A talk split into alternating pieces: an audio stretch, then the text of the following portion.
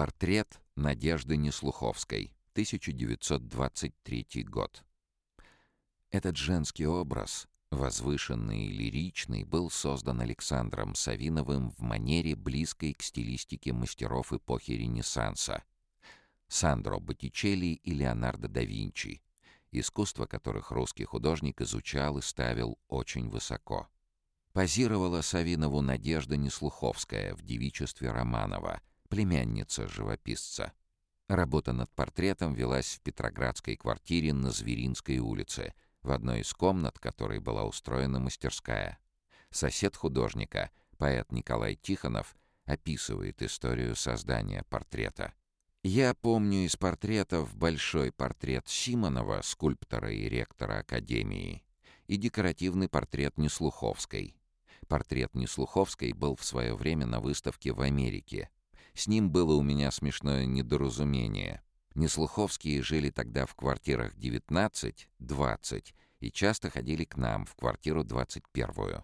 Я заглянул в мастерскую Александра Ивановича, в шестиоконную угловую комнату, выходившую на Большой проспект, и увидел, что спиной ко мне сидит Надя Неслуховская в позе, в которой ее рисовал Савинов. Я молча спустился вниз, в квартиру 19, где были все Неслуховские. К моему удивлению, среди них сидела и Надя Неслуховская. Мое лицо так отражало недоумение, что Надя, смеясь, сказала — вы видели меня наверху в мастерской. Так это была не я, а кукла, одетая в мое платье. Я устала позировать, и Александр Иванович отпустил меня, а продолжал рисовать платье с куклы. Надежда Неслуховская была дочерью старшей сестры Александра Савинова Валентины и Леонида Романова, которые познакомились в одном из революционных кружков и уехали во Францию. Их дочь Надежда родилась в Париже — где Валентина Ивановна училась в университете.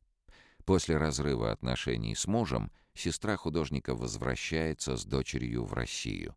Сначала в Саратов, а впоследствии в Петербург. В гимназические годы Надежда, обладавшая художественными способностями, училась в студии Бернштейна, окончила Академию художеств. Ее мужем стал служащий Госторга Сергей Неслуховский брат жены Николая Тихонова.